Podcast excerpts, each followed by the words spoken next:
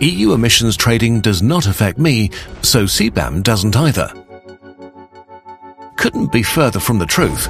Yes, EU emissions trading almost exclusively affects energy intensive production facilities and companies, but the CBAM goes one step further and also covers manufactured goods such as sheet metal or screws. Companies that import these types of goods are also affected by the CBAM's provisions and obligations. You can find the affected products under the relevant EU regulation.